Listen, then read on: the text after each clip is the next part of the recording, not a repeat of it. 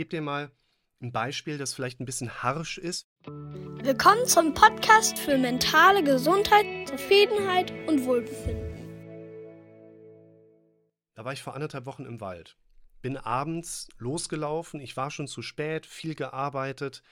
Ich hatte gegessen an dem Tag, aber jetzt nicht Mengen. Ne? Ich habe viel Holz gemacht, zehn Raummeter an einem Tag nochmal weggesägt.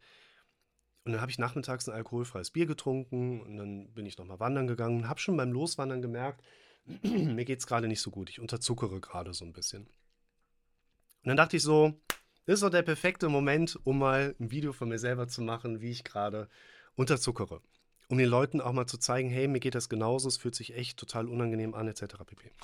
Und dann bin ich gewandert und hatte dann auch irgendwann dieses Video runter und denk so, jetzt ist aber wirklich so gar nicht gut. Ne? In meinem Kopf sind ja auch die Befürchtungsgedanken da. Was wäre denn, wenn du gleich hier stürzt und dich findet keiner? Was wäre denn, wenn du hier umkippst und so, das sind diese Befürchtungsgedanken. Ich erkläre dir gleich noch was zum Thema, Entschuldigung, Szenerien oder Szenarientätigkeit unseres Gehirns. Das ist unser Thema für gleich, da müssen wir noch hin. Nur bleiben wir mal gerade bei diesem Beispiel. Ich habe dann diese Befürchtung im Kopf, die da lautet, was ist, wenn das passiert? Wenn ich jetzt hingehe und sage, ah, Moment, es geht hier um die Frage, anders bewerten, muss ich das jetzt neutraler bewerten, muss ich das in gut bewerten? Pass auf, ist ein hartes Beispiel, aber ich sag mal, wenn ich jetzt da lang gehe und sage, nee, nee, was wäre denn, wenn ich gleich umkippe, falle mit dem Kopf auf den Stein, verblute langsam, bin bewusstlos und ich sterbe, weil mich keiner findet. Ist ja dunkel. Geht ja nachts auch keiner in den Wald, der gescheit ist. Was wäre denn, wenn ich gar nicht unterzuckere, sondern habe gerade einen Schlaganfall und bin gleich tot?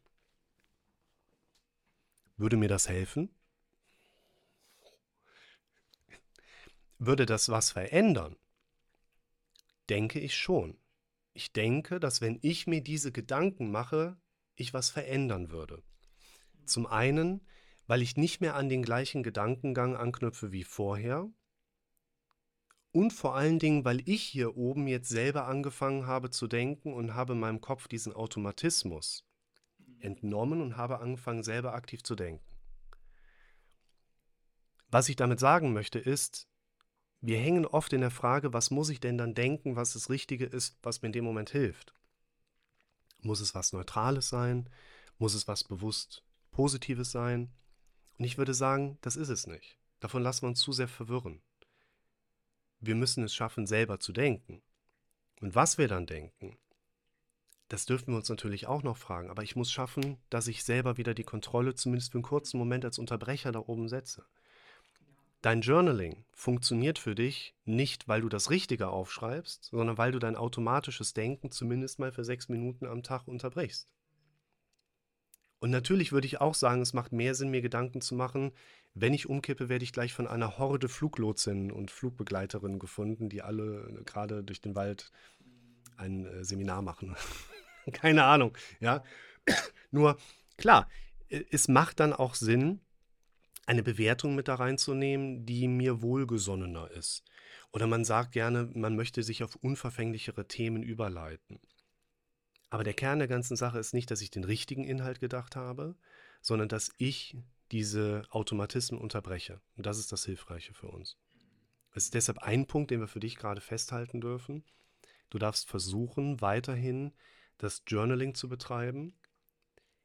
Beachte es aber auch mal von der Seite aus, es geht gar nicht so sehr darum, dass du dann das Richtige aufschreibst, sondern dass du Momente erlebst, in denen du deinen eigenen Kopf benutzt und nicht nur besitzt. Nicht, dass das jetzt irgendwie ne, provokant klingen soll, tut es ein bisschen vom Gehirnbesitzer zum Gehirnbenutzer, wäre das passende Video dazu.